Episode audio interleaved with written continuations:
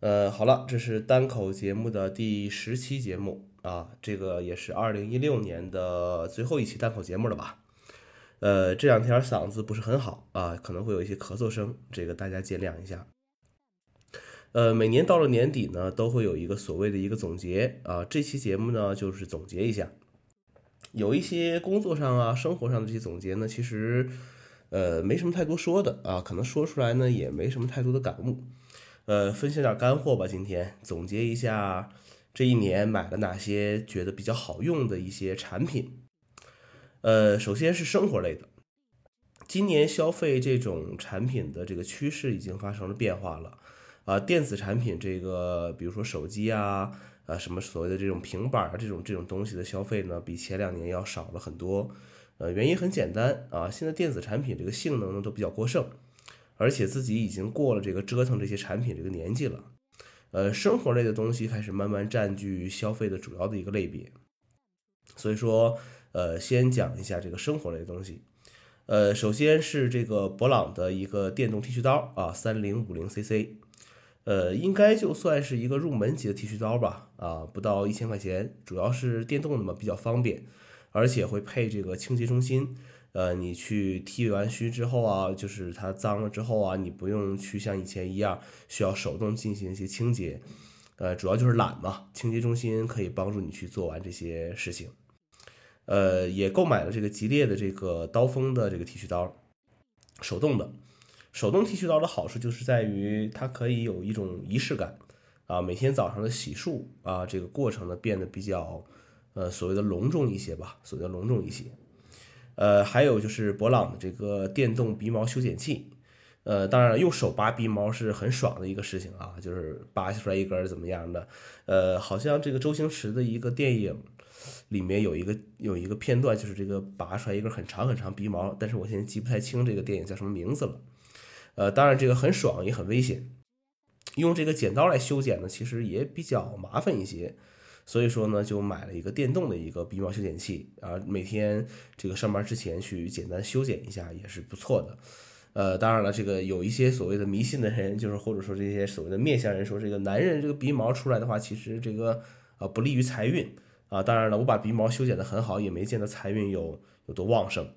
啊。然后还有一个呃，算是一个医疗器械吧啊，呃，乐仪的一个这个洗鼻器。呃，我鼻炎比较严重一些啊，而且我还不会不会我们讲这个擤鼻涕啊，这个有些鼻涕在鼻腔里的时候是不自己不会给它擤出来的，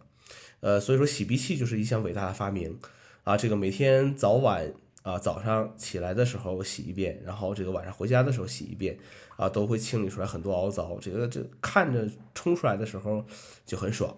呃，反正我是建议有鼻炎患者的这些朋友们，其实可以考虑用这个洗鼻器去，呃，清理一下鼻腔啊，还是不错的。呃，飞利浦的男士洁面器啊，这个洗脸啊，皮肤好好护理一下呗。呃，然后就是飞利浦 HX 九三五二的黑色电动牙刷，呃，这个是我目前能够承受的最贵的这个电动牙刷了，行货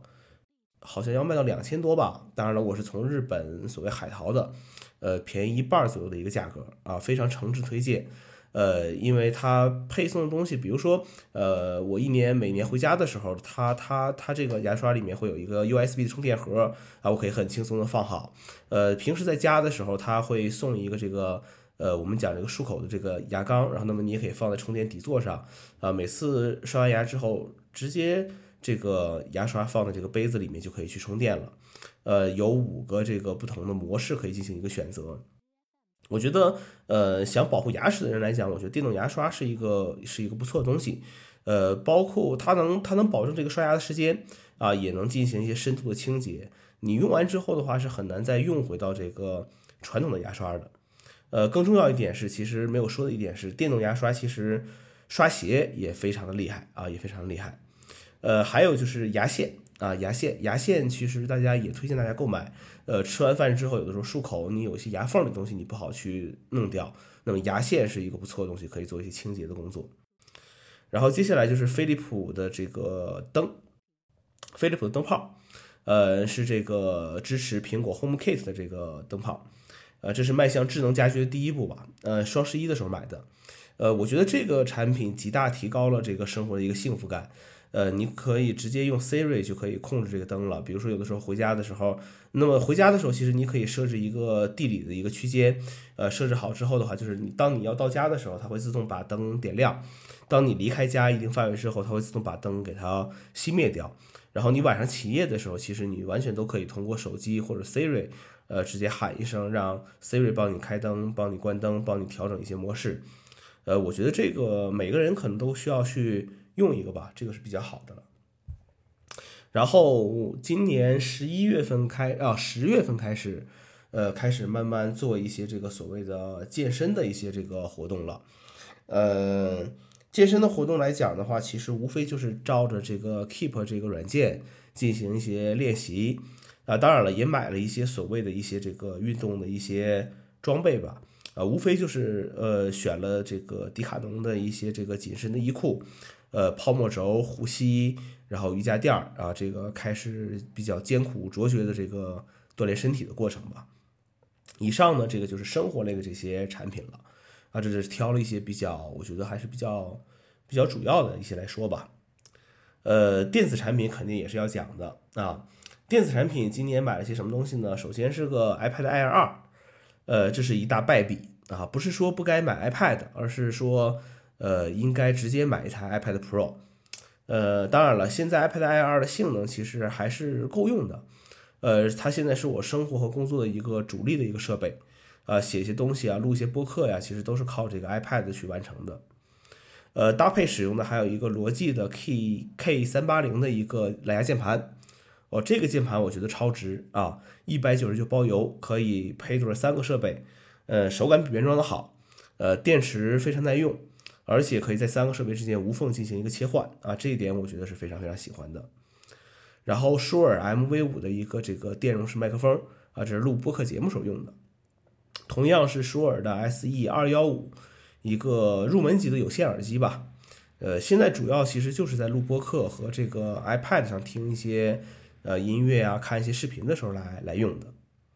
然后闪迪 iPhone 的闪存盘，嗯，这个主力设备换成 iPad 之后，那如果和电脑之间进行一些文件交换呢，就需要这个闪存盘的一些帮助了。呃，工作需要的话，买了两个小 U 盘，一个是 CZ 八八，一个是 CZ 八零。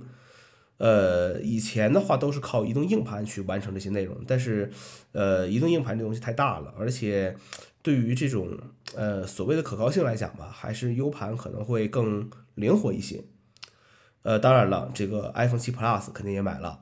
呃，爱拍照的我呢，买了这个 Olyclip 的这个 iPhone 的三合一的外挂镜头啊，还没到货。呃，但是这一年最值得买的这个电子产品，其实就是苹果的这个 AirPods。当然了，呃，这个之后的话会和刘老师来聊一期这个节目了。呃，二零一七年的展望其实呢很简单了，生活上的东西肯定是需要购入更多的一些智能设备，呃，当然买不买房那是另外一回事了。